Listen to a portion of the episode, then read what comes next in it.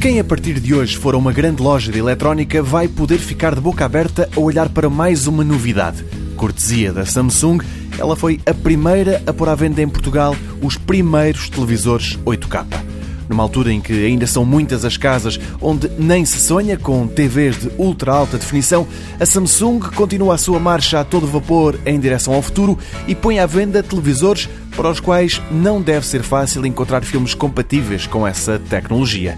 São duas versões de um mesmo equipamento, a QLED 8K Q900, com, diz a Samsung, a inteligência artificial a contribuir para o upscaling, ou seja, para a transformação de imagens em resoluções comuns, atualmente nos tais 8K. Nenhum destes televisores é barato, longe disso, e só quem tem salários a sério é que vai poder gabar-se aos amigos de que é tão rico que até tem uma televisão que está à frente da tecnologia de transmissão de imagens em quase todo o mundo. A versão mais pequena tem um ecrã de 65 polegadas e custa 5 mil euros. A outra, de 85 polegadas, é mais cara do que alguns carros.